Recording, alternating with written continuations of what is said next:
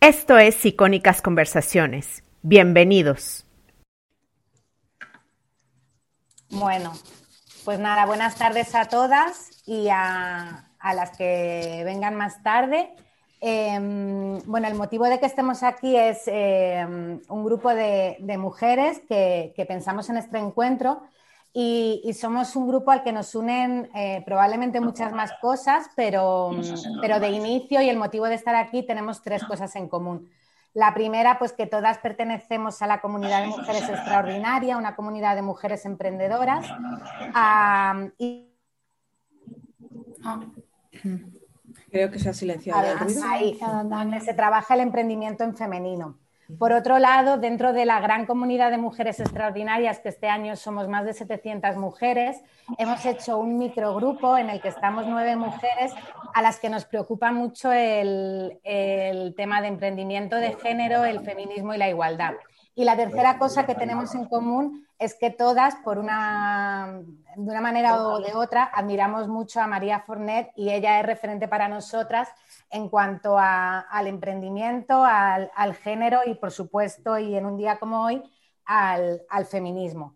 las voy a presentar muy rápido a las que estamos aquí, em, porque no quiero robar mucho tiempo de, María, que, al final es la que, la que nos ha reunido a todas. Em, este grupo de mujeres, pues está Jessica, que además es nuestra anfitriona en esta sala. Em, ella es la, fundadora de Emprenden Bonito y además tiene el podcast Ellas en el Micro, donde habla de, feminismo. Está Belén González, que, es psicóloga dentro del ámbito de las personas, el talento y la felicidad en el sector tecnológico. Clara Merín, que es fundadora de Educa Iguales y ella trabaja la educación igualitaria de niños, niñas y adolescentes. Anate, que la tenemos desde Alemania y, ella es experta en, formación y en comunicación y, ella es, es, copy también. Tenemos a Maite de Maternidad Exponencial, que no la veo, ahí está. Maite habla de un tema fundamental que es la rentabilidad y además se centra en, el nicho de madres emprendedoras, porque al final mm, entendemos que, hablar de dinero también es importante. María Cervera, que es gestora cultural y agente de igualdad. María, no te veo, ahí está.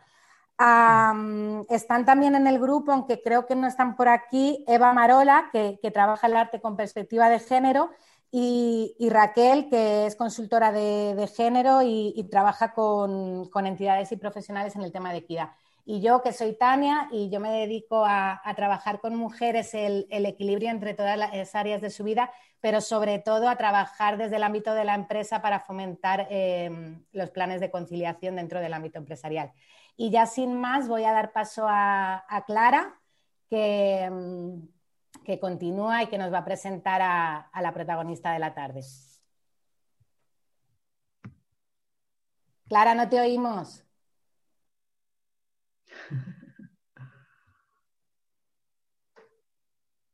Estoy, silenciada, ya no estoy silenciada. ¿Me oís? Ahora sí. oímos. Sí, me oye. Vale, auriculares. Vale, bien. Eh, bueno, gracias a todas por estar aquí, gracias especialmente a María que la hemos liado para esta historia. la pobre estaba disfrutando unos días de descanso y la hemos liado, la hemos enredado. Muchísimas gracias, es verdad que eres referente para muchas de las que estamos aquí y, estar aquí en este momento ahora contigo es un lujo auténtico. Entonces, bueno, eh, voy a hacer una breve resumen de tu, de tu biografía por si alguien no te conoce. Eres escritora, psicóloga, emprendedora, feminista y coach. Em, eres original de Málaga, pero hace un tiempo que emigraste a Londres para trabajar en una organización para mujeres en situaciones complicadas. En esta misma ciudad dirigiste durante más de cinco años un proyecto de psicoeducación en el campo del género y al cabo de este tiempo volviste a España. Eh, entonces aquí has creado tu propio proyecto empresarial en el que, eh, gracias al que acompañas a mujeres desde la psicología, el coaching y la perspectiva de género para encontrar una vida más plena. Tienes varios programas en, eh, los que muchas de nosotras hemos estado en algún momento. Eh, el Faro, la comunidad, la llave. Creo que me dejo un cuarto, pero ahora mismo no sé, no me acuerdo cuál era. Luego tú lo añades.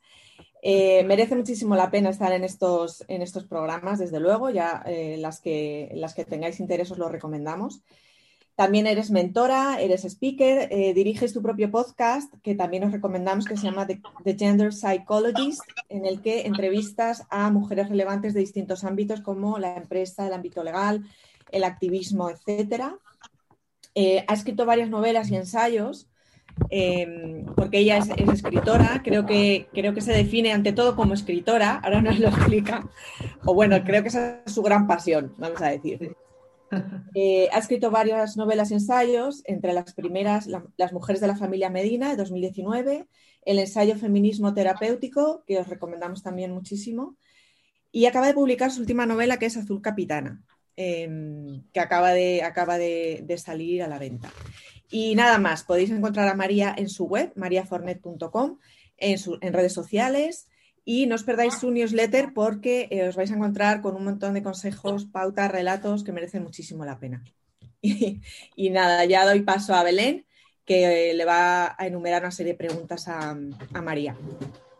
Gracias, Clara. Me cuelo yo aquí un poquito para darte las gracias. Nada, no, que va, que va. A ti, a ti por estar aquí. Genial, bueno, pues continuamos. Eh, María, lo primero, un placer eh, hablar contigo y, poder eh, establecer esta conversación con todas. La verdad que, teníamos muchas ganas de, poder hablar contigo y, preguntarte mil cosas. Nos ha costado resumir en cinco preguntitas todo lo que, lo que queríamos saber. y bueno, pues si te parece, empezamos claro, bueno, yo querría, antes de nada, si me, si me dejan medio segundo, simplemente daros las gracias por, por, organizar todo esto en un día tan relevante como, como el de hoy, que, que bueno, que, qué bonito es ver cómo nos unimos y cómo tenemos conversaciones mm, ricas, ¿no? Y seguimos hablando de, esferas que queremos conquistar, de cómo podemos conquistarlas mejor, de cómo podemos al final cambiar el mundo, ¿no? Y cómo lo hacemos de manera activa y, con conversaciones muy constructivas. Así que, bueno, muchísimas gracias por, mm. darme este espacio, por, compartir conmigo tan generosamente y por, y por invitarme hoy.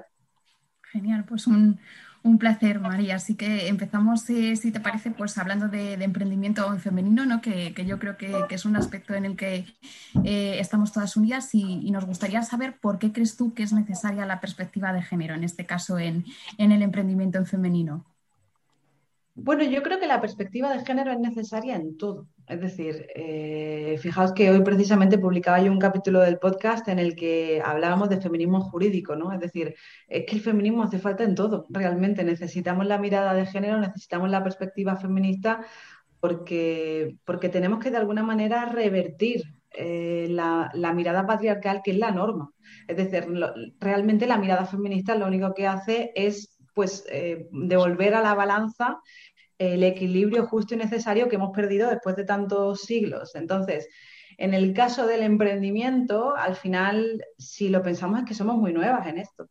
Es que llevamos muy, muy poco tiempo teniendo voz, teniendo espacio, teniendo cierto poder. El emprendimiento es un espacio además estupendo porque nos supone una libertad con la que no habíamos podido contar hasta ahora, ¿no? que es la libertad de poder hacer las cosas a nuestro modo, de buscar nuestro propio mensaje, de, encontrarnos con un techo que igual no es tan duro como el techo corporativo, aunque siga habiendo un techo y estaremos de acuerdo con esto, porque al final también la discriminación se internaliza, nosotras vamos internalizando muchísimos mensajes que vienen del sistema, nosotras ponemos peores precios en nuestro, en nuestro emprendimiento, nosotras tenemos más miedo ¿no? a la hora de hacer las cosas de un modo determinado, seguimos arrastrando... Em, pues muchos miedos de, muchos siglos de, bueno, de ser nuevas al final en esto, ¿no? Seguimos considerando casi, no, o sea, no necesariamente nosotras, pero el sistema sigue todavía considerando casi que, nuestro dinero es para nuestros gastos, casi, ¿no? Y que, el, que el dinero central de la familia sigue siendo el del hombre,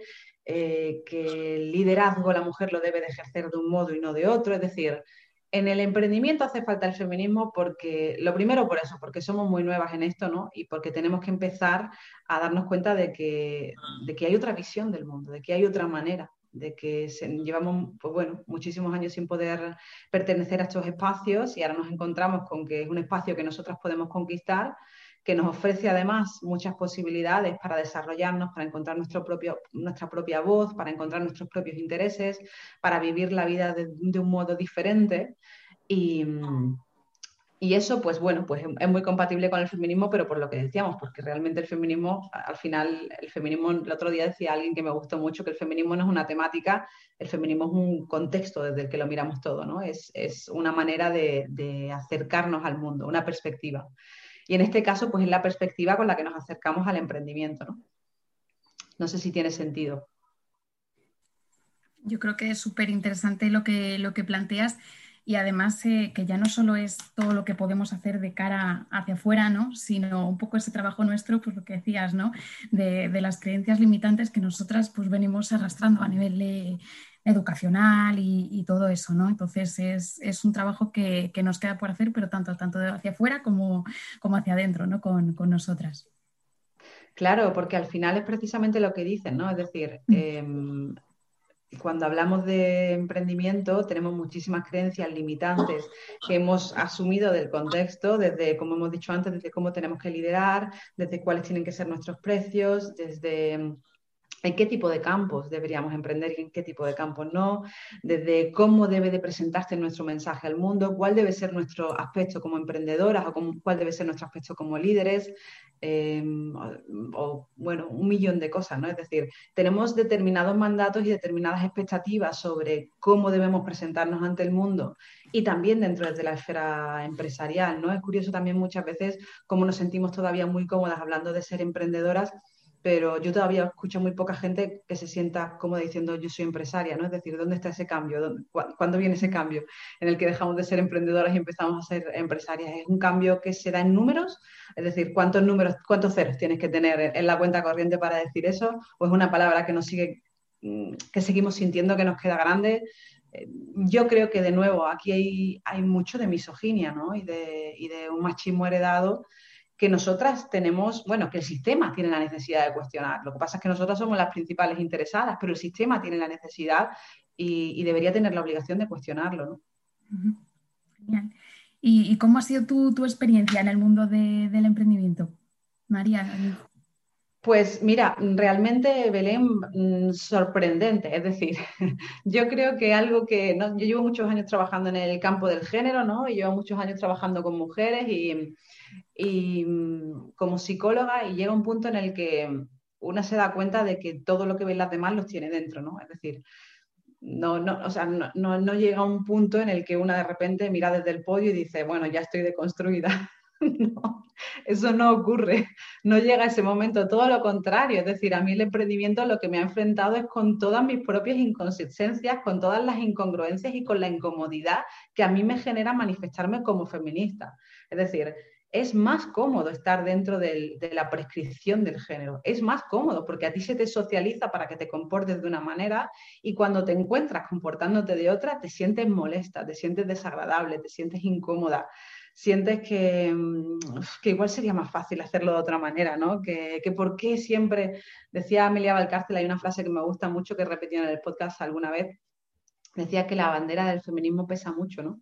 Y es verdad, pesa mucho realmente. Una vez que una empieza a ver las cosas desde, desde esa lente, em, pues se da cuenta de que el mundo está muy jodido, ¿no? Y esa es la realidad. Y em, entonces yo te diría que como emprendedora, fíjate, para mí ha sido un camino, yo he tenido mucha suerte, mi proyecto, yo lancé mi proyecto hace, bueno, yo compatibilizaba mi proyecto con, con una ONG con la que yo trabajaba en Inglaterra, cuando me vengo a España me vengo súper embarazada eh, de ocho meses y bueno, y la que haya sido madre sabe el, cambio tan importante de chip que eso supone, ¿no? Y todos los miedos que se te presentan y bueno, ¿y qué voy a hacer ahora con mi carrera? Y, tanta gente además que te, que te vuelca mensajes, ¿no? Pues tanto por un lado como por el otro. Hay quien te dice, bueno, ya vas a ver cómo a partir de ahora tu ambición va a cambiar por completo, o sea, ya olvídate porque no vas a volver a tener ganas de hacer determinadas cosas, ¿no? O hay gente que te dice lo contrario, hay gente que te presiona para, pues, tienes que ponerte a trabajar corriendo. Es decir, te encuentras con una serie de miedos, ¿no? Y cuando yo me vengo a España, me vengo embarazada de ocho meses. Y me mudo a Málaga, que no es mi ciudad, que decía antes que yo soy de Málaga, no, yo soy de Sevilla. No me vaya a escuchar alguna sevillana y se cabré. yo soy de Sevilla y me vengo a Málaga, que es una ciudad nueva para mí. Y, y me doy cuenta de que tengo un año, porque en Inglaterra te dan un año de baja maternal que aquí es impensable, ya lo, ya lo sabéis, no sé en otros países que nos escuchen, pero en Inglaterra te dan un año completo de baja maternal. Entonces yo me vengo con mi año de baja maternal y pienso, ¿qué quiero hacer con mi vida? Yo qué he querido hacer siempre con mi vida, ¿no? Y yo siempre tuve claro que yo quería tener mi propio proyecto. Yo, yo quería trabajar con, con otras mujeres y quería escribir. Como decía Clara, yo me defino a mí misma por encima de todo como, como escritora. Yo me considero más escritora que ninguna otra cosa. A mí lo que me gusta es divulgar, hablar y escribir, básicamente. Y entonces es cuando empiezo a plantearme, bueno, tengo un año que, por delante, ¿qué hago con mi vida? Pues voy a montar un proyecto. Y todas las que estáis aquí, que sois emprendedoras, ya sabéis que esto es un proceso mm, de revolución psicológica. Es decir, ahí es cuando empiezas a enfrentarte con todos tus demonios, con todo lo que te han dicho alguna vez que tienes que creer sobre ti, con todo lo que alguna vez has pensado que eres capaz de conseguir y con lo que no te crees capaz de conseguir. Empiezo a montar mi proyecto que, como digo, lo lanzó el año pasado en plena pandemia eh, aproximadamente lo lanzo como en mayo, que bueno, que ya sabéis, en España estábamos pues todavía en estado de, alarma, encerrados en casa, y dije, mira, sabes que queda igual que lo, que lo lanzo. Y me, ha ido súper bien, la verdad, desde el primer mes, muy, muy bien, que yo soy consciente de que no es la suerte que corren todos los proyectos. De emprendimiento o todos los proyectos empresariales. desde muy el principio fue muy bien. Y mi experiencia como emprendedora, yo te diría que es, em, de nuevo, pues el ir sorprendiéndome mucho todo el rato con, las creencias que tengo, ¿no? Con hasta donde yo creo que puedo llegar, con el ir permanentemente retando el ¿y por qué solo esto? ¿Y por qué hasta aquí? ¿Y por qué de esta manera? ¿Y por qué, no? Y el ir teniendo permanentemente que enfrentarme a todos esos miedos y a veces el retarlos simplemente por el hecho de retarlos, por decir, no, no, no sigas eh, la voz de tu cabeza. La voz de tu cabeza no, no, lleva necesariamente razón.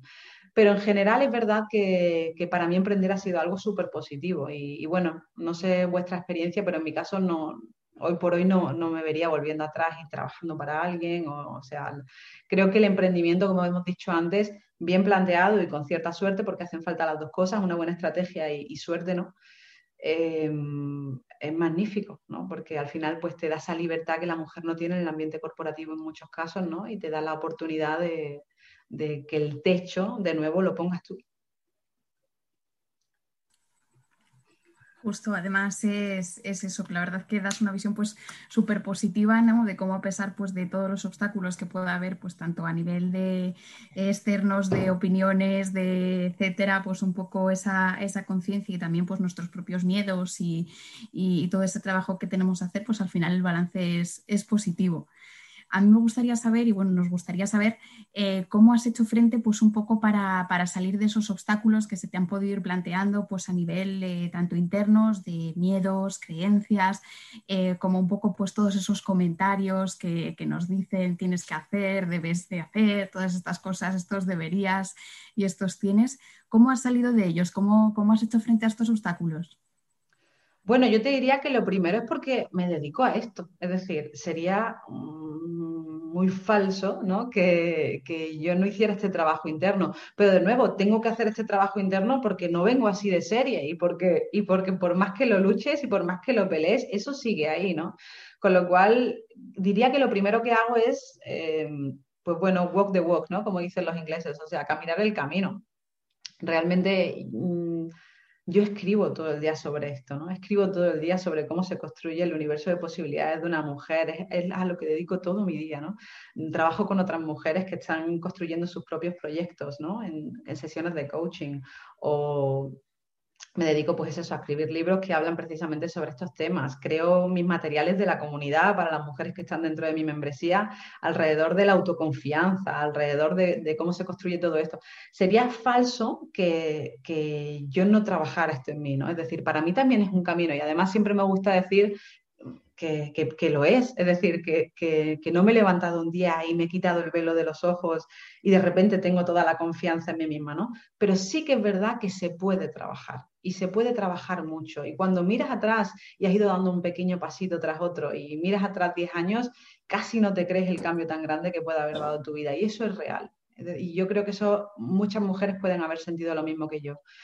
Em, quizá en el día a día, cuando estás en el fango, ¿no? Cuando estás peleándote con todas estas ideas, cuando estás peleándote con esta sensación de, pues yo no voy a conseguirlo, pues para mí es muy difícil, pues es difícil ver que, que sí que se puede, ¿no? De nuevo, el sí que se puede, yo tengo mucho cuidado con este tipo de mensajes porque siempre digo, ojo, eh, no todo el mundo tiene la misma situación, ¿no? Y, hay momentos de la vida que son muy complicados y, puedes tener problemas de salud y las cosas te pueden salir mal y esa también es una realidad.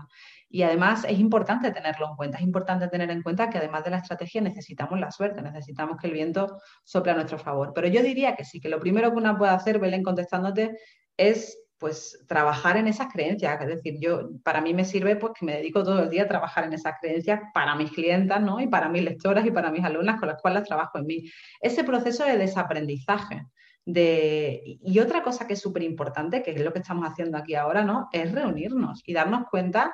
Para mí, cuando yo escribí feminismo terapéutico, yo lo hice pensando, cuando todas las mujeres, yo, estaba trabajando con mujeres de todo el mundo, ¿no? Yo tenía grupos en Londres, porque Londres es un lugar muy diverso, yo tenía sentada en la misma clase a alguien de Irán, a alguien de Colombia, a alguien de China, a alguien de Canadá, a alguien de Italia, y de repente todos estaban hablando del mismo problema. Y yo decía, aquí hay algo, es decir, aquí hay algo común, ¿no? Y, claro, de ahí surge la idea de feminismo terapéutico, esta idea de que el síntoma pertenece al contexto, no viene de dentro, viene de fuera.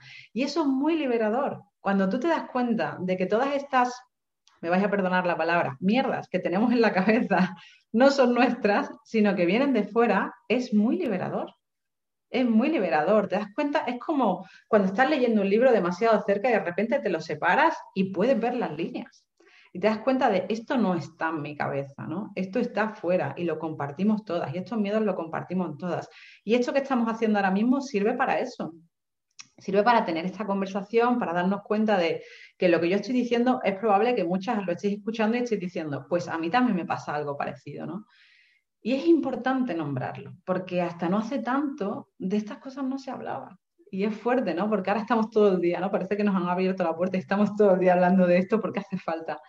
Pero hace 15 años nadie hablaba de esto, nadie hablaba de este tipo de cosas y, cada vez lo decimos más. Yo creo que también las redes sociales nos han dado un altavoz fabuloso ¿no? para, hablar de este tipo de cosas y para, y para compartirlas y para hacer lazos, para, y para tener referentes también. El seguir a otras mujeres que hayan conseguido otras cosas que nosotras querríamos conseguir, eso es increíble. Es la, es, te ofrece la posibilidad de mirarte en otros espejos y decir, oye, pues pues ese tipo de vida me gustaría a mí, o ese estilo de vida, o, ese tipo de proyecto. Podemos analizar todos los proyectos de una vez en redes sociales. Antes estaban súper escondidos.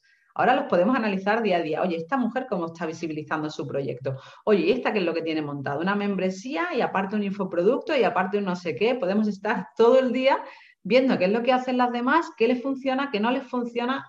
Es interesantísimo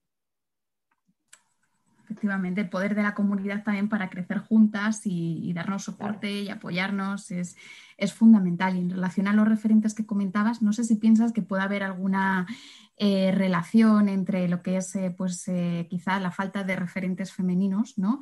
en bueno, pues nuestra autoestima, en cómo nos hablamos, en un poco también el contexto social, cómo, cómo, nos da su feedback. ¿no? no sé si piensas que puede haber alguna relación en eso.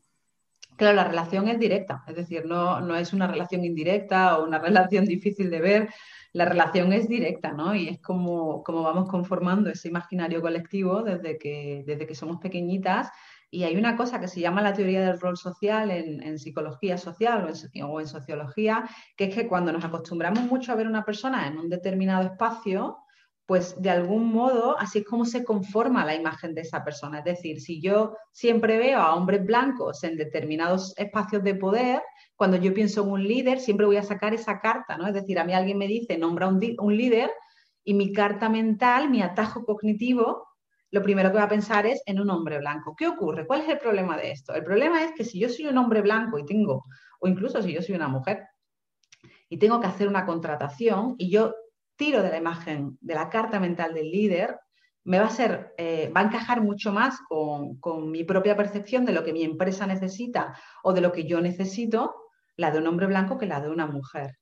Es decir, el, cambiar el estereotipo social es algo muy trabajoso y que no depende solo de la voluntad. Es decir, nos va a llevar muchísimo tiempo porque estamos hablando eso, de atajos cognitivos, es la manera en la que funciona nuestro cerebro y es una manera inteligente de procesar la información, pero nos va a llevar probablemente muchos y muchos años que eso cambie y para eso tenemos que acostumbrarnos a ver a muchas mujeres en, espacios de poder. Y una, una, en este punto podría caer en la tentación de pensar que, que ya tenemos muchos referentes, ¿no? Podría pensar, bueno, pero ya vemos a mujeres en todos lados. La realidad es que vemos a muchas más mujeres de las que veíamos antes en casi todos lados. Aún así, nos quedan muchos espacios que todavía no hemos conquistado, muchos, muchos espacios. Y no hay más que ver pues, las cumbres de poder, ¿no? Eh, en fin, encendamos el, telediario. Yo el otro día hacía un, ejemplo en, Instagram, ¿no? En uno de mis, eh, de mis stories, que quien no me tenga por ahí que me busque, que soy arroba maria.fornet, así nos, nos seguimos la pista. Y yo hacía en mis stories, ¿no? Habría un periódico español y luego otro y iba por todos e iba bajando, ¿no? Haciendo scrolling down, iba diciendo hombre, hombre, hombre, hombre, hombre, hombre. Todas las imágenes, absolutamente todas las imágenes eran de hombres. Me encontraba, creo que a lo mejor de 15 personas me encontraba una mujer y esa mujer se la representaba pues en relación a la maternidad o en relación del cuidado, cuidado de hijos o en relación a algo mm, relativo a su imagen. Pues claro, esto tiene un impacto tiene un impacto brutal y no lo tiene solo en las niñas o en las adolescentes, que obviamente pues, son más impresionables y están conformando lo que ellas consideran que va a entrar dentro de su posibilidad futura, sino que también lo tienen nosotras. Nosotras no es que estemos creando una narrativa negativa de nosotras mismas, es que somos conscientes, dolorosamente conscientes de que tenemos que pelear mucho más fuerte que ellos para estar en ese tipo de espacios. Es decir, que tenemos que hacer mucho más ruido para estar en ese periódico, ¿no? Para estar en esa portada del periódico. Y esto tiene un impacto, tiene un impacto, y yo diría que, lo primero que ocurre es que cansa, es que cansa, es que produce fatiga. Em, es cansado darte cuenta de que, de que tienes que tener pues, un nivel de performance muy, muy alto siempre para, ocupar determinados espacios, ¿no? Y, necesitamos ver a mujeres en, el estamento del poder, en el estamento de, de pues, no solo del poder, ¿no? sino de la intelectualidad, el darnos cuenta, por ejemplo, en ciencia. Es decir, hay muchos estudios que demuestran que, dentro del campo de la ciencia, que al final, pues qué importante, ¿no? Que las mujeres, porque al final la ciencia, lo que estamos haciendo es pues, generar futuro, ¿no? Y, vemos a todas las mujeres, todos los puestos académicos, cómo se, controlan y se, y se quedan en la parte de abajo y conforme vamos subiendo puestos, no llegan arriba. ¿Y cómo de fuerte es esto? ¿Qué ocurre? O sea, ¿dónde están las mujeres? ¿Dónde están perdiéndose las mujeres en todo este proceso?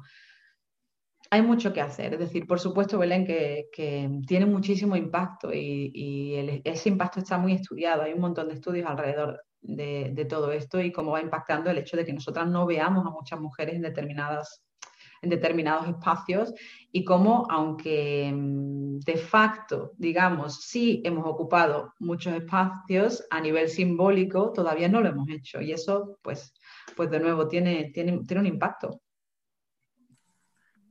Y ahora nos gustaría conocer cuáles son tus referentes, María. Cuéntanos a nivel de liderazgo femenino. Mis referentes a nivel de liderazgo femenino esa pregunta es difícil. La verdad es que no sé cómo contestártela. Vamos a ver. Mis referentes a nivel de liderazgo femenino. Pues yo te diría. Eh... en el mundo de la empresa o no sé, de la política, del pensamiento. Pues mira, te puedo nombrar la que te he nombrado antes. O sea, a nivel de, liderazgo de pensamiento, te, podría nombrar muchísima gente, quizá porque es, em, lo que más leo quizás, leo, más eso que empresa quizás. Entonces te diría que, por ejemplo, Amalia Valcárcel, ¿no? que es una, es, eh, en España es una filósofa que se dedica, eh, es filósofa de la moral, si no me equivoco, de política y de moral. Es catedrática de la UNED. Y bueno, es uno de los grandes referentes que tenemos en España en, pensamiento político y en pensamiento feminista. Y bueno, para mí es todo. Es decir, me gusta muchísimo su, desparpajo, me gusta muchísimo que no le pide perdón a nadie hablando, ¿no? Me gusta muchísimo cómo sabe que, su, mensaje puede ser increíblemente polémico en muchas ocasiones y lo defiende con, con fuerza, ¿no? Lo defiende con, fuerza intelectual. O sea, admiro muchísimo su, su mensaje. ¿Quién más? Eh, no lo sé, la verdad es que me has pillado un poco con esta pregunta que, no sabría decirte. Es probable que te pueda decir un millón. Bueno, luego a, nivel literatura, por ejemplo, otro millón. Hace unos días, por ejemplo, eh, entrevistaba a Laura Freisas, que para mí también es un gran referente dentro del... Amalia Valcárcel, sí, Amelia Valcárcel. Eh, es buenísima, la recomiendo que están preguntando por aquí por al lado. Eh, entrevistaba hace unos días a, Laura Freisas, luego pues te puedo decir más referentes de personas, de mujeres, ¿no? Que, han dirigido sus carreras de manera que admiro. Pues por ejemplo, eh, Espido Freire, admiro muchísimo cómo, cómo, ha levantado su carrera, cómo dirige su carrera. Em, todo, su, escritura, te podría decir un millón, te podría hablar también pues de, de mis grandes referentes literarios, pero porque como te digo, quizá aunque, aunque yo soy emprendedora y, en, mi campo, lo que, como decíamos antes, yo lo que de verdad soy escritora.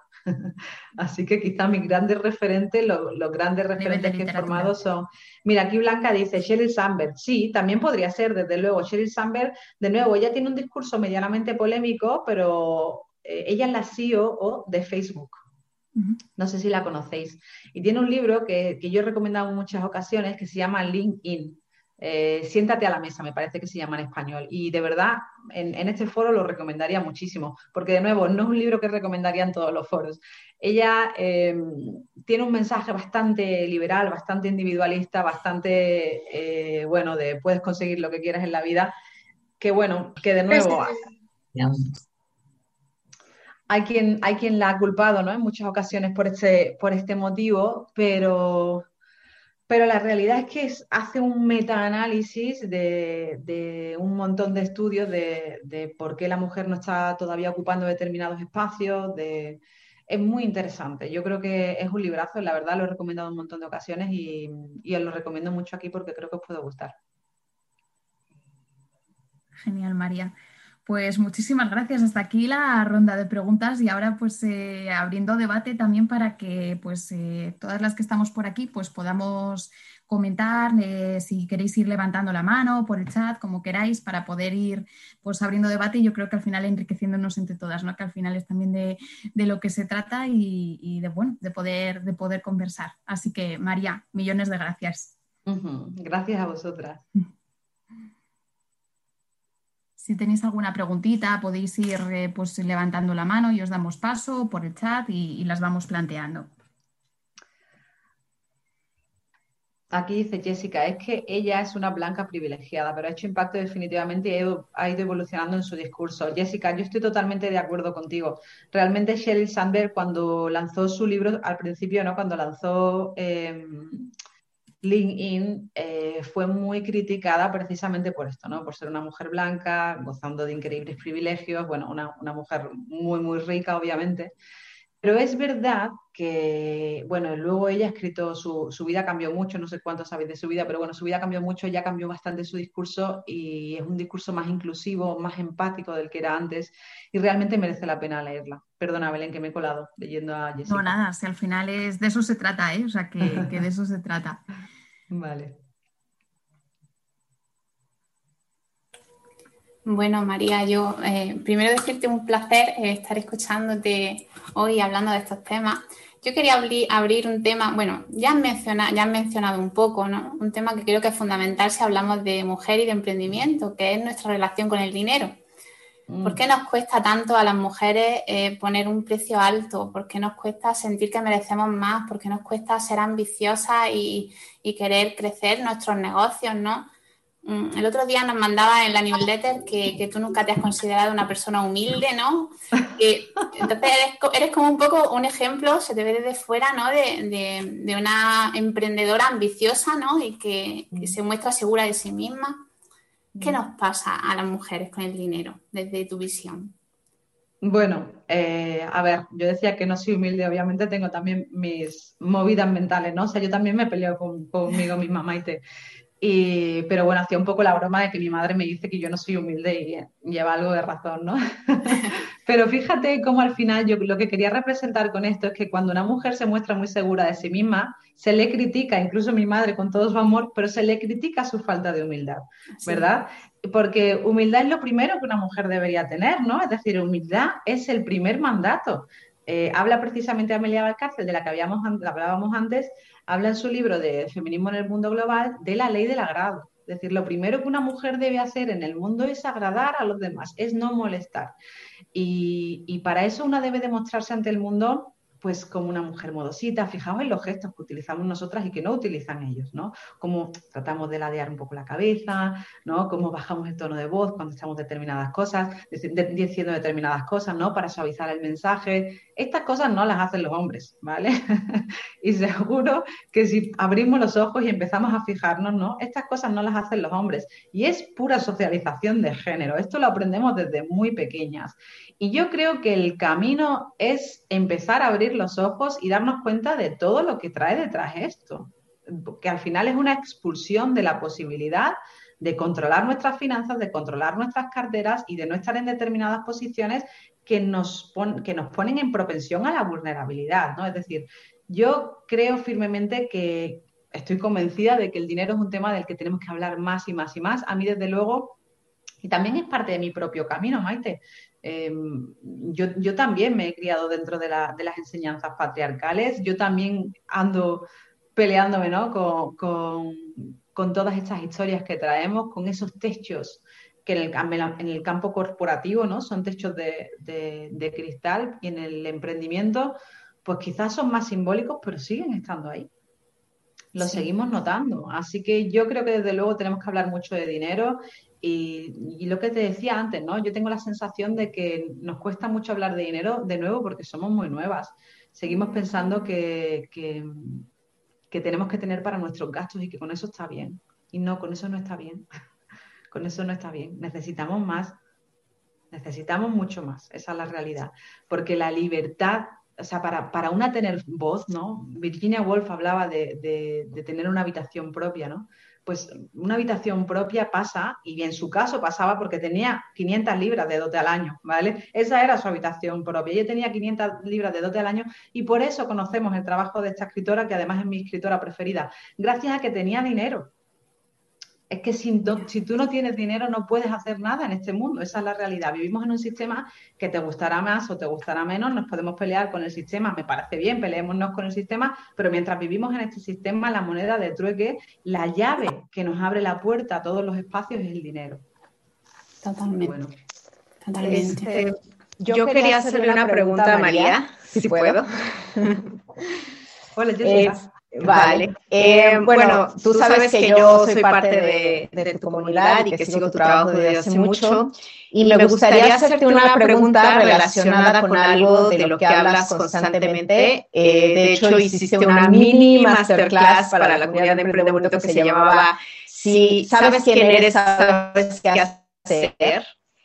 Pero por otro lado, también siempre hablas del peligro del autoconocimiento. O sea, quiero entender por qué usas esto de si sabes quién eres, sabes qué hacer y por qué hablas también del peligro del autoconocimiento.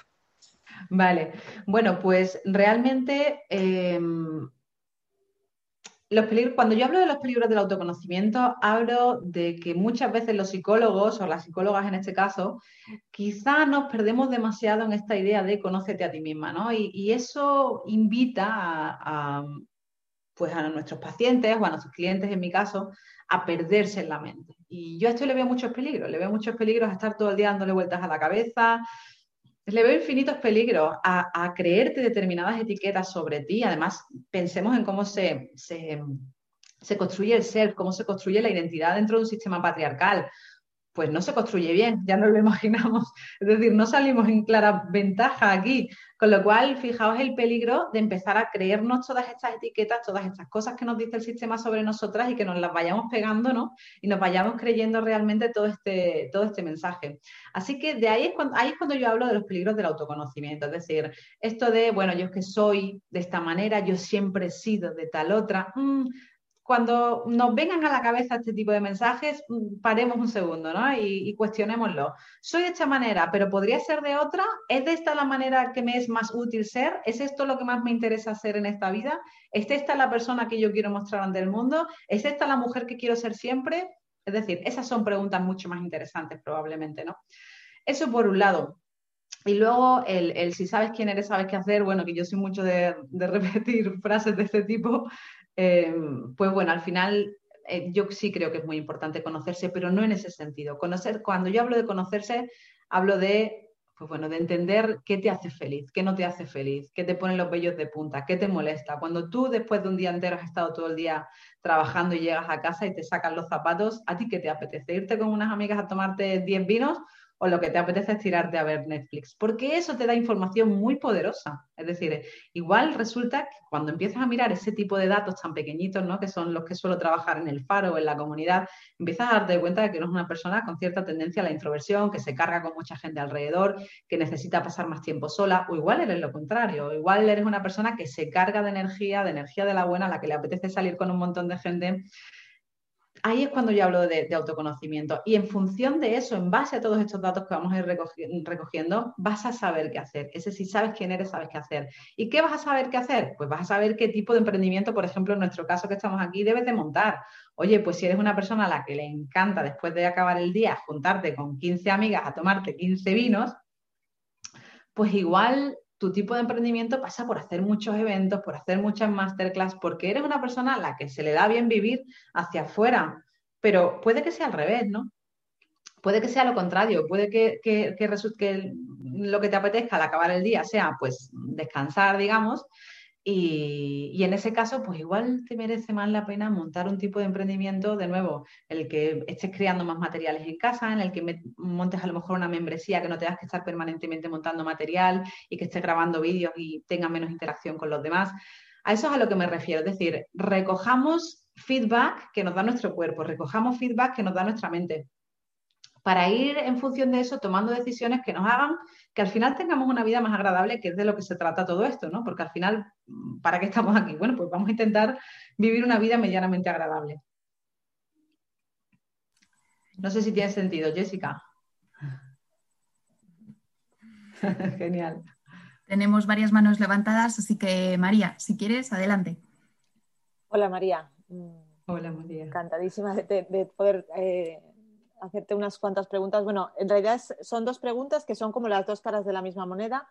Eh, por un lado es el tema de, emprender en comunidad, la importancia para las mujeres de sentirse acompañadas eh, para emprender o a lo mejor para muchas otras cosas. Tradicionalmente y desde el sistema patriarcal se nos ha querido aisladas y, separadas. Entonces, eh, el poder emprender en comunidad, ¿qué efectos positivos tiene eh, para las mujeres y si piensas que desde fuera eh, eso se percibe pues como, no sé, algo malo, peligroso, no sé, si, si el ver a una comunidad de emprendedoras crees que se percibe desde fuera de, una forma negativa.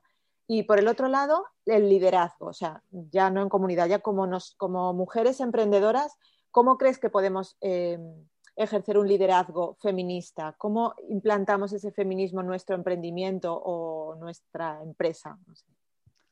Vale, bueno, pues a ver, lo primero, eh, la comunidad. Eh, yo creo que al final una comunidad de mujeres desafía el statu quo, ¿no? Es decir, si nos hemos desde el principio, si el patriarcado, su, su primer mandamiento era un poco divide y vencerás, ¿no? Porque qué fácil es separar a, las mujeres para que no se cuenten todas estas cosas y no se den cuenta, como decíamos antes, de que igual el síntoma no es suyo, sino que el síntoma pertenece al contexto.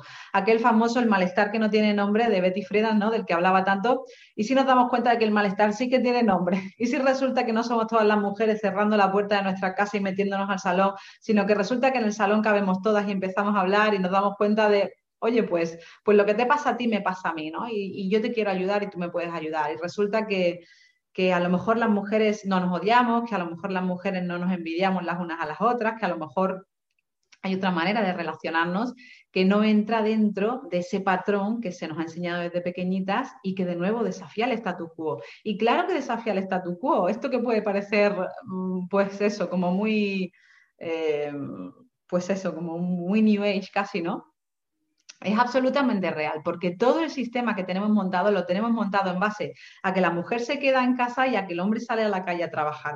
Pero cuando las mujeres deciden que hay otra opción, que hay otro plan y que ellas también pueden acceder a ese espacio en el caso de que quieran hacerlo, eso pone en jaque al sistema entero. Es que todo nuestro sistema capitalista está montado en base a, esos cimientos patriarcales, con lo cual, por supuesto que desafía el statu quo. Eso por un lado. Y luego lo otro que me decías, María, sobre, sobre cómo liderar ¿no? de, manera feminista.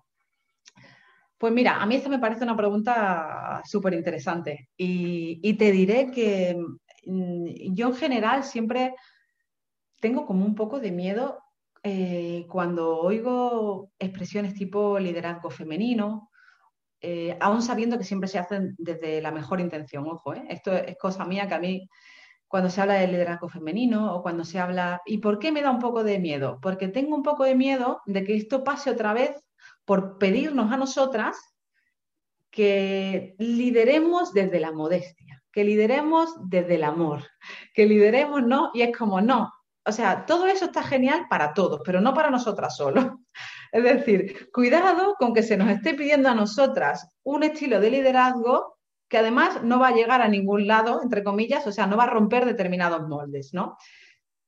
Es decir, eh, y para mí un liderazgo feminista es un liderazgo que es consciente de esto. Es un liderazgo que es consciente de que nosotras no tenemos la obligación de liderar de una manera determinada, sino que nosotras tenemos que descubrir con qué tipo de liderazgo nosotras nos sentimos cómodas, que no tenemos por qué responder a ningún mandato patriarcal o supuestamente feminista, porque muchas veces puede parecer un liderazgo, pues de, pues de nuevo, puede parecer un mandato feminista y en algunas ocasiones podría no serlo, ¿no? El que se nos pida que nos comportemos de, de determinadas maneras para, para liderar. Yo diría que esa es la parte más importante, ¿no? A mí personalmente, eh, yo creo que, igual me la habéis escuchado alguna vez, a mí, y de hecho en el podcast creo que tengo un, podcast, un episodio hablando sobre esto, ¿no? A mí realmente todos los adjetivos, el adjetivo femenino, ¿no? Eh, y, yo sé que tú has dicho feminista, ¿no? Pero el, el, adjetivo femenino muchas veces me da un poco de miedo porque, porque lo femenino, la feminidad, desde el punto de vista psicológico, lo que yo te diría es que la feminidad produce síntomas. Es decir, cuidado, porque la feminidad no nos hace sentir bien. Es decir, la feminidad nos prescribe una serie de comportamientos que nos ponen siempre en situación de desventaja. Con lo cual, cuidado con que esto nos lo llevemos también a un espacio que estamos conquistando, como puede ser el del liderazgo, y, que se convierta en, un, pues, en una camisa de fuerza casi, ¿no? Que, y que además lo usemos casi para poder colarlo en un espacio en el que todavía no nos sentimos cómodas y de nuevo se nos pida, bueno, si queréis entrar dentro de la esfera del liderazgo, vamos a hacerlo desde el amor, vamos a hacerlo... Y de nuevo, yo creo que hay que tener mucho cuidado con esto, ¿no? Porque, porque yo te diría que liderar de manera feminista es precisamente hacer este cuestionamiento desde el principio de yo cómo quiero liderar, yo qué tipo de líder quiero ser. Em, y genial, oye, liderazgo más empático, estupendo, pero para todos, no solo para nosotras, ¿sabes? Es decir, que no, que no seamos nosotras ahora las que tenemos que traer la empatía a la ecuación, porque de nuevo, ¿qué es la empatía? No es más que de nuevo una extensión de nuestro rol de género de cuidadora, de enfermera, de cuidado, ¿no? Porque también vamos a tener que, hacer esto aquí, ¿no? Y que, no diré yo nunca, oye, que, hay algo de malo, ¿no? En ser, en ser empáticas, pero yo creo que se me entiende. Súper interesante. Eh, Raquel, que tienes la mano también levantada desde hace un ratito. Adelante. Muchas gracias, eh, eh, hola, María. bueno, continuando con lo que decías de poner el adjetivo de femenino y tener en cuenta una crítica sobre esto, creo que es importante también el tema del emprendimiento femenino en cuanto a cómo acceden a las mujeres a este tipo de emprendimiento. Y en ese sentido, quizás em, plantearte hasta qué punto cuando emprende, bueno, la primera razón por la cual hombres y mujeres emprenden es por el tema de eh, superar una situación laboral ya sea porque no pueden ascender en su actual trabajo o bien porque se han quedado en desempleo. Pero la segunda causa difiere mucho en el caso de los hombres y de las mujeres. En el caso de las mujeres está relacionada con la conciliación y sin embargo este... Mi hijo. La conciliación. La conciliación. Ha venido al pelo. Me ayudan mucho con estos temas. En relación a la conciliación, eh, ¿Cómo se vende un modelo de emprendimiento en base a la conciliación cuando precisamente el emprendimiento se caracteriza por la necesidad de invertir horas en ese, en ese proceso? Con lo cual es como, desde mi punto de vista, sería como dos ámbitos que son de por sí incompatibles. ¿Crees que hace falta ese, esa crítica que tú decías desde el feminismo a los modelos de emprendimiento femenino y si estamos corriendo un riesgo realmente de, como no hay un trabajo eh, mm, bien pagado por cuenta ajena, mandamos la precariedad laboral al emprendimiento y desde la libertad de elección. Claro, y que la mujer se quede en casa trabajando y cuidando a los niños a la vez porque tiene flexibilidad de hacerlo. Y claro, esto es una trampa enorme. Es una pregunta estupenda, Raquel. Yo desde luego eh, veo muchos peligros en, todo este discurso, ¿no? Por otro lado, fíjate, muchas puede que hayamos caído en esto, ¿no? Yo, eh, yo trabajo en mi casa con mi niño alrededor, mi marido también, que es la otra parte, ¿no? Y yo siempre digo, siempre digo lo mismo. El, el tema es cuando tienen niños hay que cuidarlos y esa es una realidad, ¿no? lo que yo digo es que ¿por qué los cuidamos solo nosotras? Lo que yo quiero es que en todas las casas esta responsabilidad venga del padre y de la madre, cuando los haya, ¿no? Que el padre y la madre, en el caso de relaciones heteronormativas, en los que estén los dos mm, cohabitando, ¿no? Pues que ambos tengan esa responsabilidad de, de, cuidar de los niños, que ambos tengan, en los casos en los que haya que dar un paso para atrás, pues que ambos puedan darlo. De nuevo, esto es un debate global en el que hay un millón de especificidades, ¿no? Y, una puede pensar, como ocurre en muchas ocasiones, bueno, pero es que yo prefiero tomar esa decisión porque mi marido gana más dinero, como ocurre en muchas ocasiones, porque mi marido tiene un empleo mejor, porque mi marido, y entonces nos encontramos con que qué hace una mujer en esa situación pues, pues lo normal, pues toma decisiones en cuanto a su familia y en cuanto a qué va a ser lo mejor dentro de cada casa, ¿no? Y hay que entender que, estos debates, que una cosa es, teorizar y una cosa es cómo seguimos dándole vueltas a todo esto y cómo avanzamos, que, que son necesarios, y otra cosa es que nadie se culpe por haber tenido que tomar decisiones difíciles en algunos momentos de sus vidas, porque el sistema es el que es. ¿No? Y porque la que haya tenido niños sabe que hay que cuidarlos y que son muchísimas horas y que como bien dices, un emprendimiento son muchísimas horas, o sea, es como otro bebé más casi en la casa y, compatibilizarlo, pues yo veo muy peligroso que se nos venda, que se nos venda esto como la panacea, Raquel. Yo creo que idealmente ese no es el lugar desde, el que emprender idealmente no lo es. Eh, y además, pues eso, de nuevo vuelve a ser pues eso, una trampa, ¿no? Es el, bueno, pues mira qué bien que hemos inventado una idea en la que tú te vas a quedar en tu casa cuidando de tus hijos, a la vez vas a estar teniendo reuniones, a la vez además como hay pandemia vas a estar dando clases a tus niños, ¿sabes? Y lo bueno es que puedes hacerlo todo, porque como además eres multitasker, ¿no? Pues mira qué estupendo lo que te hemos inventado para ti, ¿te encanta? no. Sí, comentaba también Clara por el chat que muchas mujeres emprenden por necesidad, no por elección, ¿no? Que, es justo lo que, lo que comentabas. Y ahora voy a dar justo también paso a Clara, que, tenía por ahí alguna preguntilla. Estás silenciada, Clara, no te oímos. Perdón, vale, que se me olvida desilenciarme. Vale. Eh, una, te lanzo una cuestión que yo creo que igual nos ha pasado a muchas em, a la hora de definir nuestros proyectos, ¿no? ¿Cómo nos definimos eh, como emprendedoras feministas cuando el feminismo tiene tan mala fama y es un sinónimo de radicalismo, nazismo, eh, extremismo, ¿no? O sea, entonces creo que más o menos, bueno, yo, por ejemplo, sí he sentido esa, esa reflexión del principio de no, no, no, si yo pongo feminista aquí no va a entrar ni Dios, esto se va a ver como algo eh, Pero claro, por otro lado, a ver, es que estamos hablando de feminismo, nuestro planteamiento es de una perspectiva de género, o sea, ¿cómo, cómo puede ser que el feminismo tenga tan mala fama y cómo tenemos que incorporarlo a su vez a nuestro planteamiento, porque es, la base, ¿no? O sea, en, mi caso es la base, ¿no? Es lo que decías tú antes, la perspectiva de género hay que aplicarla a todo, ¿no? En mi caso sería perspectiva de género en crianza y educación. Es así, o sea, es que no lo puedo contar de otra manera, pero cuando te estás presentando, por ejemplo, una convocatoria, un concurso tal, es como, bueno, a ver, a ver qué hago para hablar de todo menos de feminismo o cómo hago para que bueno, yo te diré que fíjate que cuando yo estaba escribiendo feminismo terapéutico, que hace ya, pues, que desde que lo estaba escribiendo, yo creo que hace como tres o cuatro años ya. Y madre mía, la que ha llovido desde entonces, es que ha cambiado mucho el mundo en tres o cuatro años en cuanto a este tema yo recuerdo estar escribiéndolo y, encontrarme con esa sensación permanentemente. Tanto que yo tenía una incomodidad grande, ¿no? Por decir, bueno, ¿qué van a pensar mis familiares, ¿no? Y qué van a pensar mis amigos y mis amigas de este tema. Y aunque yo era medianamente abierta, ¿no? Hablando de determinadas cosas, pero aún así no es lo mismo que sacar un libro al mundo que se llame feminismo terapéutico, ¿no? Yo decía, bueno, es que es un libro que va a poner un sello bastante grande en lo que es mi marca personal, entre comillas, en lo que es mi, pues bueno, toda mi voz como escritora. Yo además soy escritora de ficción y yo pensaba, me cerrará puertas también dentro del mundo de la ficción. Y es una realidad que no sé si cierra puertas o las abre, pero desde luego marca. Es decir, si es una marca que llevas contigo, si es, pues, eh, pues la gente se queda con eso. Va a haber gente que lo odie, claro. Y además, de nuevo, este es otro ejemplo de cómo nosotras nos sentimos incómodas por algo que viene de fuera.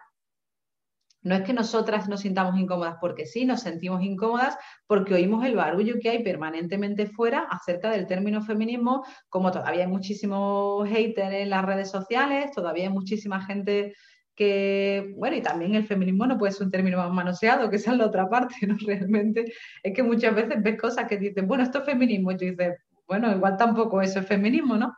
Es decir, el, feminismo sigue siendo también una filosofía política que sigue muy mal entendida. Hoy en día, con esto de que se haya vuelto mainstream, que es fantástico, pues también la hemos prostituido, lo hemos pisoteado, nos hemos pasado el núcleo duro del feminismo por el arco del triunfo. Es decir, em, yo creo que es normal, Clara, que nos sintamos incómodas. Eso es lo primero que tenemos que entender, creo yo. Es normal que nos sintamos incómodas y es bueno que lo hablemos y que nos contemos nuestras experiencias y que veamos como, uy, mira, pues María me está diciendo que cuando ella estaba escribiendo feminismo terapéutico se sentía súper incómoda, yo no hacía más que llamar a mi hermana y en plan, estoy escribiendo esto, me siento súper incómoda, no sé qué voy a hacer, hablaba con mi marido todo el tiempo en plan, voy a ofender a alguien, fíjate, ahora lo pienso y digo, pero en ese momento para mí era muy importante. ¿Voy a ofender a alguien? Ahora pienso, de nuevo, ¿qué es esto? Esto es patriarcado dentro de María, ¿vale? Pero, pero qué importante, ¿no? Porque tú ahora lo escuchas y piensas, ostras, pues esto parecido me pasa a mí. Y luego tú se lo cuentas a otra, ¿no? Y así funciona. Creo que Laura Salmier tenía por ahí una preguntilla que eh, ha levantado antes la mano.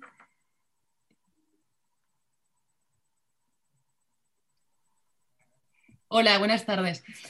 Bueno, en primer lugar quería darle las gracias a María Cervera porque ayer me, invitó a participar en este acto que no, me había entendido, no lo había, no lo había entendido. Bueno, María, encantada. Yo la verdad es que no te conocía. Ayer me invitaron a este chat y, bueno, con, muchas ganas. A ver, yo eh, estoy en todo esto desde hace apenas un año y medio porque yo siempre he sido investigadora. mi trabajo ha sido la estadística aplicada al marketing o sea, no, tengo nada que ver con esto, pero em, justo tuve que parar por estrés laboral y decidí que esos dos años que no me dejaban trabajar, pues iba a trabajar a mi ritmo. O sea, yo, ni siquiera empecé con un proyecto, con una idea de proyecto ni de emprendeduría ni de nada. Es cómo voy a pasar estos dos años de mi vida sin hacer nada, que es lo que he hecho siempre, ¿no? Y entonces hice un estudio sobre 15 millones de mujeres de España para entender cómo son las mujeres, no para demostrar que estábamos bien o mal. No, simplemente lo que quería era utilizar las mismas técnicas que había hecho para mis clientes eh, durante 30 años, porque he trabajado en esto durante 30 años, quería aplicarlo al mundo de la mujer. Y cuando tuve los resultados, y no, quiero alargarme más, solo esto es para, explicaros por qué estoy aquí y que estoy aprendiendo muchísimo de vosotras. Y lo que en el estudio, eh, una de las conclusiones del estudio es que en la, en la, vida de las mujeres adultas, porque el estudio va de 18 a 64 años, eh, en la vida de las mujeres adultas hay tres edades que son muy clave en definir lo que pasa entre una etapa y la siguiente, ¿no? que son los 26 años, los 40 y los 50. Todo esto son edades obtenidas a través de datos estadísticos, no, no es que yo lo haya decidido porque la estadística sirve para algo. Yo, lo, aprendí trabajando, porque en la carrera no. Entonces, eh, la, etapa que el estudio dice que es más complicada para las mujeres es entre los 41 y los 49 años. Entonces, mi pregunta a ti, que veo que eres especialista en mujeres y llevas estudiándolo muchos años, es, ¿será que todos estos proyectos de emprendeduría eh, suceden entre los 41 y los 49 años aproximadamente?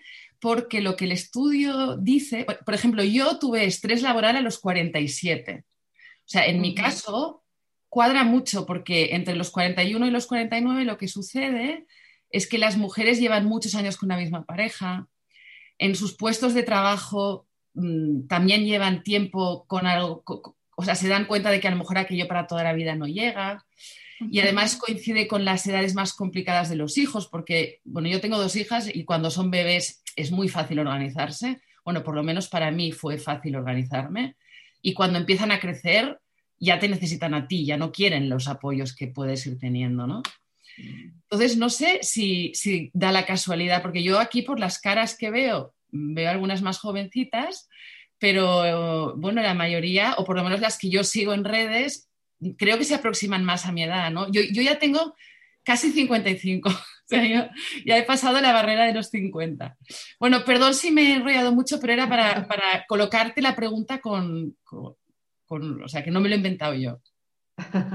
Bueno, pues Laura, la verdad es que me parece muy interesante tu trabajo y muy interesante la pregunta. Lo cierto es que para darte una respuesta eh, que se ajustase ¿no? a lo que me preguntas, tendría que leer el estudio, esa es la realidad. Así que lo que te voy a decir es bastante arbitrario, pero en general tengo la sensación, es decir, si tú me preguntase, María, ¿qué puede ocurrir de los 40 a los 49 años que puede estar relacionado con, con el hecho de ser mujer, ¿no? O con, cómo se construye la feminidad? Eh, que haga que se convierta eso en el periodo más complicado de la vida de muchas mujeres yo tengo la sensación de que a nivel laboral, ahí es donde muchas mujeres se pueden encontrar con la frustración de haber trabajado durante toda una vida y no encontrarse con que sus esfuerzos son igualmente recompensados que, el de los hombres, ¿no? Es decir, se encuentran con que, con que durante muchos años han tenido esta sensación de si sigo trabajando, yo llego a donde tenga que llegar, que es la misma sensación que tiene el hombre, y sin embargo el hombre sí que se encuentra la zanahoria al final de todo esto y la mujer no se la encuentra, ¿no? Y la mujer se empieza a encontrar con aunque bueno, con que en muchas ocasiones muchas mujeres han tenido que tomar un break en su carrera, de nuevo, porque, porque el sistema lo monta así un poco para que ellas tengan que quedarse en casa, ¿no? La brecha salarial, dice por aquí Tania, exacto, es decir, em, es exactamente eso lo que está diciendo Tania. Hay muchísimos estudios que lo que te demuestran es que hasta la maternidad realmente las trayectorias profesionales de hombres y mujeres no distan tanto, pero resulta que cuando llega la maternidad y los años después de la maternidad, esas dos curvas empiezan a distanciarse la una de la otra de una manera muy espectacular, ¿no? Entonces es probable que ahí es donde empiecen los primeros síntomas de frustración lógica, ¿no? El cabreo con el sistema, el darte cuenta de esto no tiene sentido, el por qué las cosas están montadas como están montadas, el no todo depende de mí, esto como habían vendido, ¿no? Del, todo depende de tu fuerza de voluntad, todo depende de que trabajes muy duro. Pues resulta que igual no era solo eso, ¿no? Que igual había más cosas que, no nos habían contado. Y ahí quizás donde empieza el cabreo, ¿no?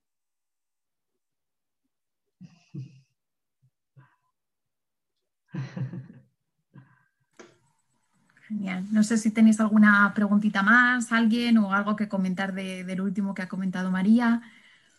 Eh, sí, yo, eh, bueno, e, esta última pregunta, bueno, hemos, hemos escrito en el chat varias, ¿no? Ese es un, yo creo que es un momento clave en la carrera profesional en el que o empiezas a ascender o ya te quedas ahí, ¿no? Entonces nosotras creo que muchas veces voluntariamente nos eh, damos un paso atrás, porque somos madres, porque tenemos hijos, porque queremos seguir presentes en la vida de nuestras hijas e hijos. Entonces, ese paso atrás hace que ya nunca más vayamos a seguir ascendiendo como ellos, que a ellos no les eh, obstaculiza en, absoluto tener hijos, ¿no? Entonces, claro, eh, es algo que es, lo del mito de la libre elección, ¿no? No, yo no elijo este eh, voluntariamente, yo es que no me gusta liderar, no me gusta mandar, yo no quiero viajar, yo no, yo no, yo no, ¿no? Y luego te das cuenta de que todo eso no lo has elegido tú, ¿no? Eso te viene dado y te condiciona terriblemente, ¿no? O sea, porque si a una edad determinada en, el, en lo corporativo no estás aquí ya en un nivel intermedio, ahí te vas a quedar, ¿no? O sea, ganando menos, con menos poder, con menos opciones de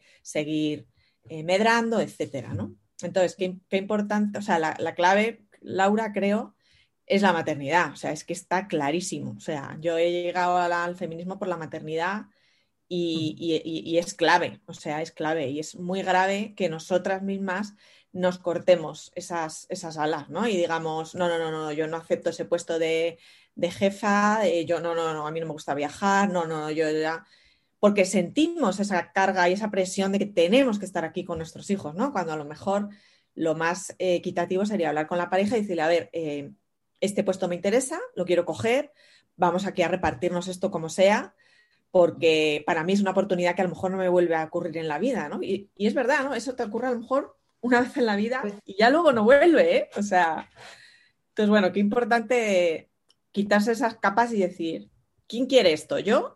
¿O, es, algo, es un mandato que me está viniendo de fuera, ¿no?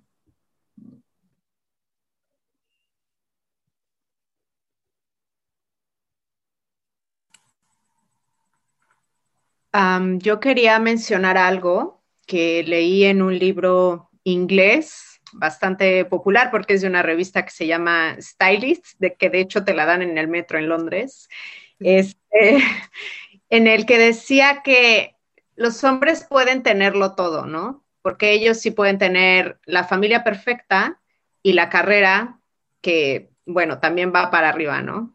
Y nosotras, lo que, lo que pasa con nosotras es que nosotras hacemos todo, ¿no? Si es que queremos tenerlo todo, ¿no? Acabamos haciendo todo. Acabamos haciendo esta parte privada de cuidados doméstica y al mismo tiempo acabamos haciendo el trabajo remunerado hacia afuera, público, y, y nos sentimos unas fracasadas, ¿no? Tanto en uno como en otro. no sé si nos puedas decir algo sobre esto, María. Qué verdad, eso. Eh, a mí me encantaba esa revista, debo decirte, Jessica. Yo la cogía siempre en el metro de Londres, Stylist. Y es verdad, tenía artículos súper buenos a este respecto. Y llevas toda la razón. Al final, eh, es que lo que es curioso y lo que es increíble es que sigamos nosotras teniendo que hablar este tipo de cosas. ¿Dónde están los hombres? O sea, hay, bueno, sí, los hay. De hecho, hay algunos, pero dime. Yo propuse a varios hombres entrar a, este, a esta conversación y no vi interés. Fíjate, es que esa es la realidad, ¿no? Es decir, em, hace poco he entrevistado, de hecho, yo para, mi podcast a una asociación de hombres eh, por la igualdad de género, ¿no? Y hablando sobre este tipo de temas. Y la realidad es que necesitamos muchos más hombres hablando de este, de este, tipo de temas. No podemos seguir desconstruyendo solo la feminidad, hay que deconstruir también la masculinidad si queremos que esto cambie. Es decir, la, masculinidad los expulsa a ellos de manera simbólica del cuidado. Seguro que conocéis algún hombre o tenéis algún hombre alrededor que quiere cuidar más, pero que no tiene la posibilidad en el trabajo de decirle a su jefe, oye, mira, que me largo, que me voy al pediatra, ¿no? Porque tengo una cita en el pediatra. Porque eso no existe entre sus opciones vitales, porque de nuevo muchas veces mantienen a la familia, porque es decir, la carga patriarcal que está asociada a la masculinidad también es grande. Y ojo, me, jode decirlo porque mm, eh, parece que casi que nos estamos excusando, ¿no? En plan, bueno, pero para ellos también es bueno. No hace falta ese discurso de que para ellos también es bueno, pero es importante que, también ellos entren en todo esto y que también ellos reclamen ese espacio. Es decir, igual que nosotras queremos eh, conquistar determinados espacios, ellos tienen que conquistar los, pues eso, el espacio del cuidado, el espacio de, y alguien decía aquí antes, ¿no? No solo, creo que era Tania, decía antes, no solo el, melón de los cuidados de los niños, sino el de los cuidados de las personas mayores, de nuevo, también solo para las mujeres, ¿no? Llega una edad en la que dejas de cuidar a los niños y empiezas a cuidar a los padres. Y en fin. Pero sí, gracias, Jessica.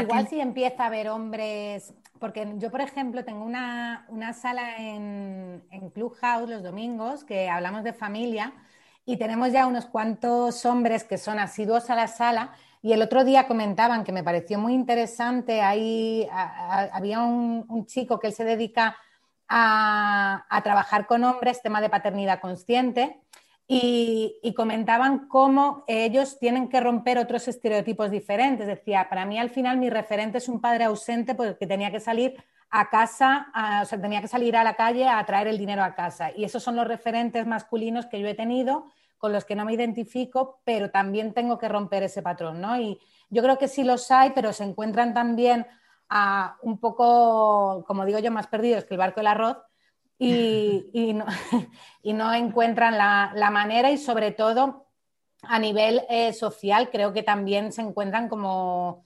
ah, con los mismos juicios que, podemos tener nosotras, pero además en ese sentido eh, más solos en cuanto a, género, ¿no? Porque se sienten menos entendidos entre, hombres. Mm. Totalmente de acuerdo, Tania, esa es la realidad. Es decir, eh, es importante, yo creo que hablemos también de, socialización de género en cuanto a ellos, ¿no? No solo podemos hablar de, socialización de género en lo que implica a las mujeres, pero aquí apunta María Cervera, ¿no? En algo que lleva toda la razón, ¿no? al final, obviamente, no es la misma implicación que tiene para nosotras que que tiene para ellos. En nuestro caso, lo que estamos intentando es conquistar espacios a los que todavía no tenemos y ellos lo que tienen que hacer es renunciar a un montón de privilegios, ¿no? Eh, con lo cual, pues bueno, no, es la misma afectación, obviamente, que el machismo tiene para nosotros que, para ellos. A nosotros nos ponen clara desventaja, pero eso no quiere decir que no sea importante seguir teniendo este debate, que no sea importante que ellos se unan a este debate y que hagan su propio trabajo de, de deconstrucción, ¿no?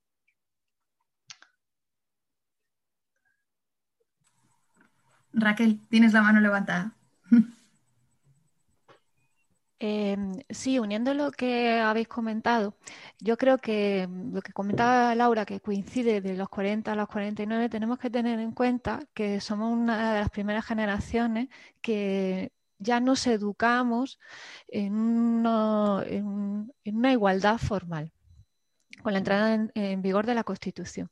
Y eso ha, hecho que a partir de ahí, simplemente por tener ese acceso a la educación en igualdad de condiciones que nuestros compañeros, entendamos que ya no hay discriminaciones, ni la entienden ellos ni la entendemos nosotras. Ahora, en el momento que accedes al mercado laboral y cuando ya tienes hijos o hijas que también son de tu pareja y él no tiene ningún problema, al revés, se ve en algún momento positivo porque eso implica que tiene más estabilidad laboral, que no se va a ir tan rápido a la empresa porque tiene, es el, todavía el modelo de eh, padre eh, mantenedor de la familia y en tu caso si te perjudica en tu carrera profesional, en ese momento ya no sabes cómo explicarlo, porque tú has hecho todo lo que estaba en tus manos de hacer, y lo que comentaba Jessica.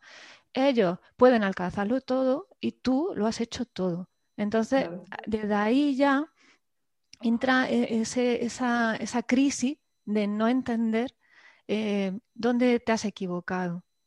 Y en el caso de los hombres que comentabais con el permiso eh, ahora de nacimiento y de cuidado, cada vez, cada vez que salen más a, las noticias que los hombres han pasado por los mismos problemas que hemos pasado nosotras, es decir, han sido despedidos eh, porque han dicho que se van a coger el permiso, lamentablemente. Pero creo que además, y uniéndolo al tema del coronavirus, que es lo que ha puesto en, en solfa el coronavirus, es la crisis del sistema de cuidados que tenemos es decir, no podemos vivir fuera de lo que el ser humano se define, que es un ser de cuidados y que en, algún momento de nuestra vida vamos a necesitar ese cuidado. Y la crisis lo ha puesto en manifiesto, es decir, no se puede mantener a costa de la mitad de la población, no, no se puede. Y aún así, tenemos estadísticas que dicen que las mujeres han trabajado incluso 60 horas a la semana en comparación con los hombres que podían trabajar 40 horas asumiendo cargas de trabajo doméstico y laboral. Entonces yo creo que ahí tenemos que plantearnos desde un punto de vista feminista las empresas, el emprendimiento, teniendo también en cuenta ese enfoque, el de los cuidados. Y ahí quizás podamos tener un punto de unión y de conexión con los hombres también, que se sientan parte de ese sistema.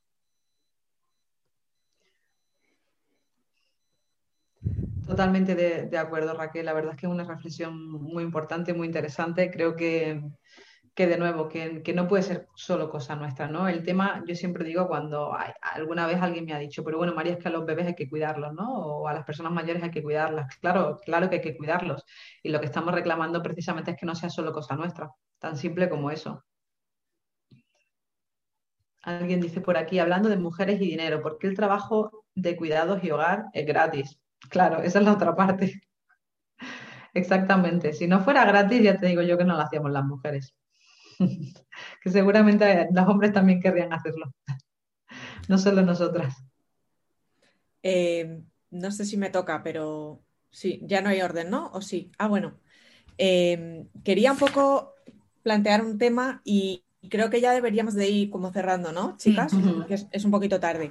Eh, eh, se nos, digamos que hay una, especie como de tendencia, es que me ha pasado hace muy poco, ¿no? Como que se nos exige a nosotras que nuestro mensaje sea totalmente inclusivo con los hombres. Pero lo cierto es que el, mensaje del feminismo a ellos no les interesa en absoluto, ¿no? Entonces llega un momento que, que, a ti te dicen, oye, pero es que tú no me estás incluyendo. Y es como, perdona, es que, eh, no, o sea, me ha pasado, me pasó de, que tenía que preparar un pitch sobre mi proyecto y, busqué una, persona, un hombre que me, que me daba confianza para que me lo preparara y entonces el primer punto era, bueno, vamos a ver, si en tus redes sociales solamente hay mujeres, aquí hay un fallo. O sea, aquí tenemos que, tenemos que conseguir un mensaje que incluya también a los hombres. es como, bueno, vale, yo estaría encantada de que hubiera hombres, pero si mi mensaje no les interesa en absoluto, yo no tengo la obligación de este, eh, mm, eh, incluirlos eh, necesariamente. O sea, hay, existe como esa, se nos demanda como esto, ¿no? Entonces es como, no, perdona, el problema aquí no es que yo no sea inclusiva, es que, es que no les interesa en absoluto, no se ven apelados, ¿no? Y, es una pena porque yo estoy totalmente de acuerdo contigo, María, en que, en que tendrían que estar aquí, ¿no? y que y que, y que entre todas y todos es como, como, lo vamos a conseguir. Pero claro, es que ellos, efectivamente, la causa quizá, como decía María, es que ellos no quieren renunciar a esos privilegios, ¿no? Para que se compartan, o sea, para que, para que no sean unos, unos, con privilegios y otras con mandatos, ¿no? Sino, sino compartir las cargas, ¿no? y, y bueno, y el tema de los cuidados es clave, ¿no? O sea, yo siempre hablo en mi proyecto de que hay que empezar a enseñar a los niños a cuidar, a los niños varones, no solo a las niñas. Ya es el momento de que repartamos esos cuidados entre, entre todas y todos, porque están en el centro de la vida, ¿no? Como, como estáis comentando todas, ¿no? Claro, lo interesante yo creo, Clara, es que eh, cuando los hombres vengan al movimiento feminista no intenten sujetar la, mm, pues bueno, la primera fila, ¿no? Que al final, que, que, no vengan precisamente a imponer su masculinidad, ¿no? Que, que, de lo que se, bueno, pues lo que muchos hombres quieren, es decir, no, no soportan esa, esos espacios en los que ellos no están incluidos porque ellos tienen que estar incluidos en todos los, los espacios, ¿no? Y no solo estar incluidos en ellos, sino liderarlo. Bueno, estoy segura de que a todas os ha ocurrido que os ha llegado alguien y os ha dicho, algún hombre os ha dicho, bueno, a ver, el feminismo sí, pero no de esa manera. Entonces, bueno, nada, te van a explicar, viene un hombre estupendo a explicarte cómo sí tenemos que hacer el feminismo, ¿no? Y bueno, estupendo. Yo todos los días recibo algún mensaje de, bueno, todos los días igual es mucho decir, pero muchos, muchos días recibo, algún mensaje relativamente desagradable de algún hombre explicándome cómo tengo que hacer las cosas, por qué este no es el modo, por qué así no. Y os diré que además mi mensaje yo diría que es bastante neutro, es decir, un mensaje bastante calmado, mi tono no es un, no es un tono, porque no lo es en nada en la vida, ¿no? Yo soy una persona que vive bastante en el depende, ¿no? Pero, pero tengo compañeras que tienen una voz más guerrillera, ¿no? Y bueno, eso es, o sea, jauja todos los días lo que hay que aguantar. Yo creo, Clara, que de nuevo aquí el trabajo más importante que podemos hacer es el de compartirlo, el de, el de, comentarlo entre nosotras, darnos cuenta de que nos pasa a todas de una manera u otra. Yo fíjate que a veces me cuestiono cuando, cuando no hay ningún hombre o cuando no hay ninguna mujer abiertamente antifeminista cuestionando mi mensaje, a veces me para a pensar, ¿estoy siendo demasiado complaciente? Eh, porque puedo tener esa tendencia y, de nuevo esta tendencia me viene del no querer molestar, ¿no? Y es algo que está dentro de mí eh, también como psicóloga, ¿no? Y, fíjate que, que, me preocupa tanto una cosa como la otra, me preocupa tanto el estar todo el rato recibiendo acoso o recibiendo tal, que el notar que estoy siendo probablemente demasiado complaciente, porque si estoy siendo demasiado complaciente, esto no es feminismo, tan simple como eso. Así que creo que también es importante recordarlo.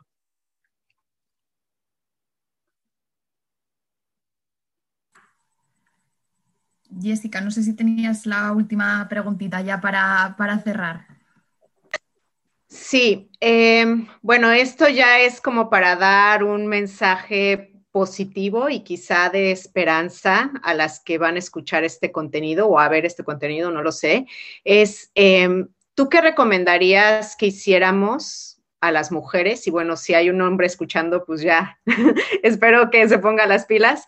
¿Qué nos recomendarías para eh, de hacer desde lo individual y desde lo colectivo para cambiar el mundo del emprendimiento y de los negocios, ¿no? Que sabemos que es todavía muy masculino, muy patriarcal, súper capitalista, etcétera, etcétera. Mm. Mm, muchas gracias, Jessica, por la pregunta. La verdad es que pedir una recomendación aquí, o sea, yo me, siento en ese sentido muy nueva, ¿no? Dentro del mundo del, emprendimiento, como para dar una recomendación a otras emprendedoras que puede que lleven muchísimo más tiempo que yo en esto.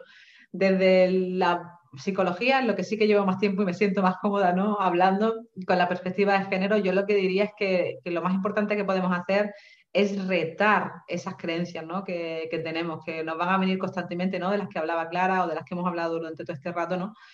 eh, nos van a venir muchísimas creencias limitantes, nos van a venir muchas ideas de lo que podemos y no podemos hacer y yo creo que es importante el cuestionarse todo el tiempo, ¿me es útil esta creencia? ¿A dónde me lleva esta creencia? ¿De dónde me viene esta creencia? Eh, y el seguir apuntando muy alto, tan alto como una puede apuntar, el darnos cuenta de que cuando una em, rompe con ese techo, lo rompe para ella y para todas las que vienen al lado suyo y las que vienen detrás. Y yo creo que eso es importante y eso es empoderador.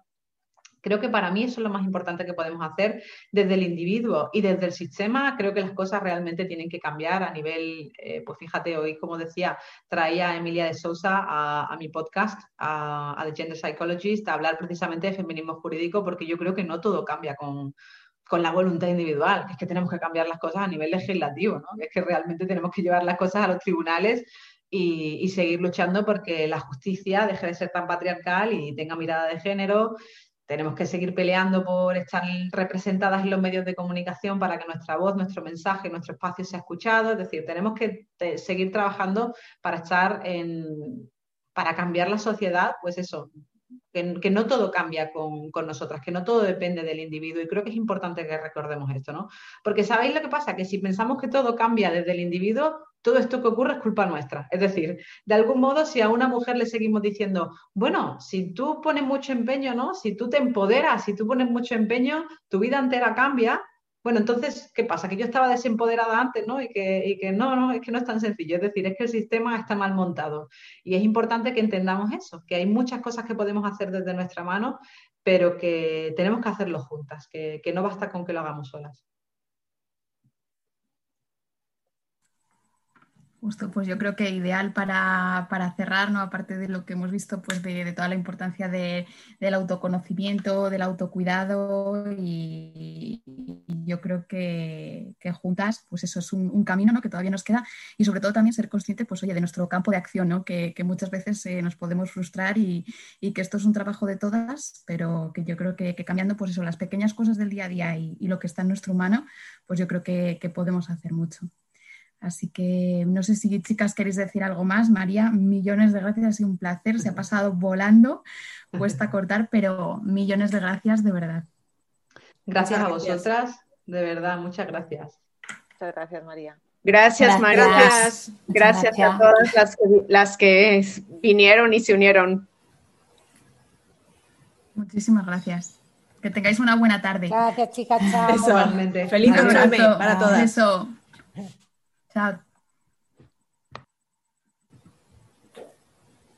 Gracias por escuchar Icónicas Conversaciones, en donde exploramos ideas clave y hacks para una vida plena y con propósito. Sapiencia y ciencia para la vida.